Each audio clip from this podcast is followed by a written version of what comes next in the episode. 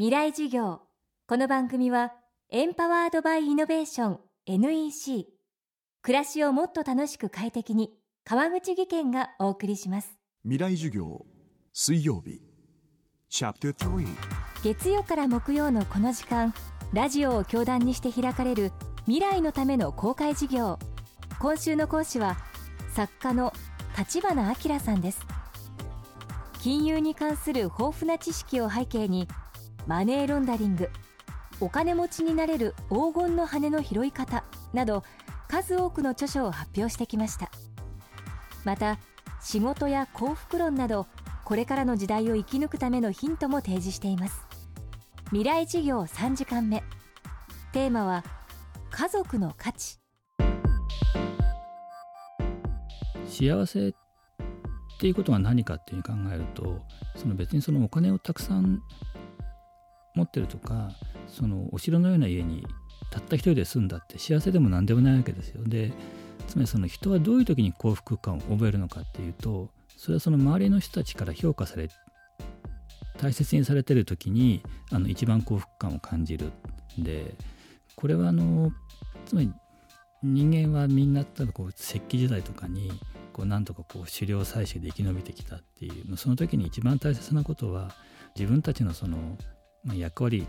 集団の中でちゃんとその役割を果たしてで責任のある仕事をしてで周りの仲間から認められる。それがやっぱり一番幸せだっていうふうに感じた人たちが生き延びてきて自分たちになってるっていうふうに考えると幸せになる方法ってそれしかないんですよ。で、まあ、その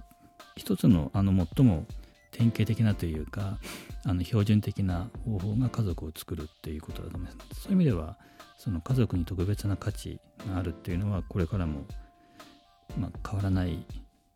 のかなと思います。普遍的な価値を持つ家族というユニット。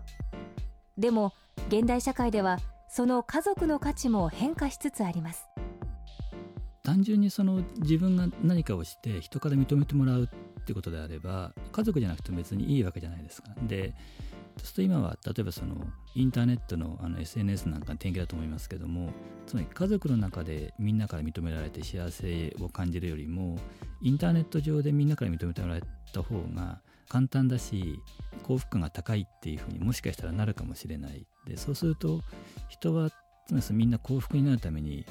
まあ、頑張って生きていると思うんですけどもネットの世界の方が簡単に幸福になれるんだったら、まあ、家族いらないよっていうような世界がやってこないとも限らないでそういう意味ではそのこれまでのようにこう結婚したらもうごく自然にこうあの子供ができて成人してで、まあ、老後でお互いこう死ぬまでずっと一緒っていうそれが当たり前っていう世界はもう戻ってはこないっていう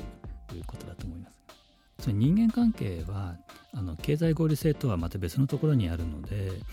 だからいわゆるそのマーケットでやってるようないわゆる経済合理性をあの家族に持ち込むと必ず家族は破綻するわけです。でそれはどういうことかっていうと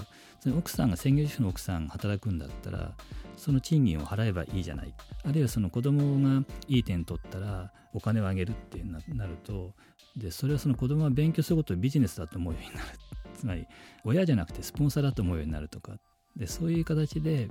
貨幣っていうかお金が嫌われる一番の理由はそういうこうあの家族のようなあるいは友達もそうですけどそういうこうあの人間にとって大切な価値をあの破壊するっていう効果があって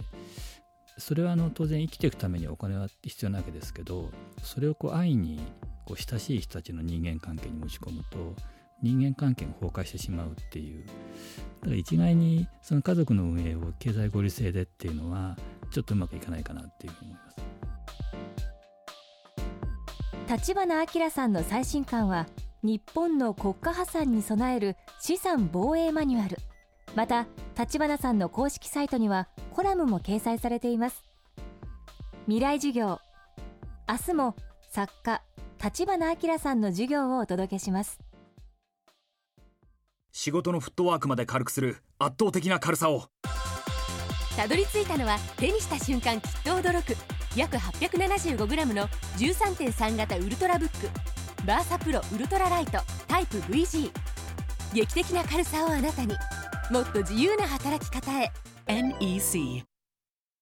川口技研。こんにちは。新井萌です。地球にも人にも優しい OK 網戸で気持ちのいい夏を送りましょう。萌えは網戸でエコライフ。川口技研の OK 網戸。川口技研。未来事業。この番組はエンパワードバイイノベーション NEC 暮らしをもっと楽しく快適に川口義賢がお送りしました。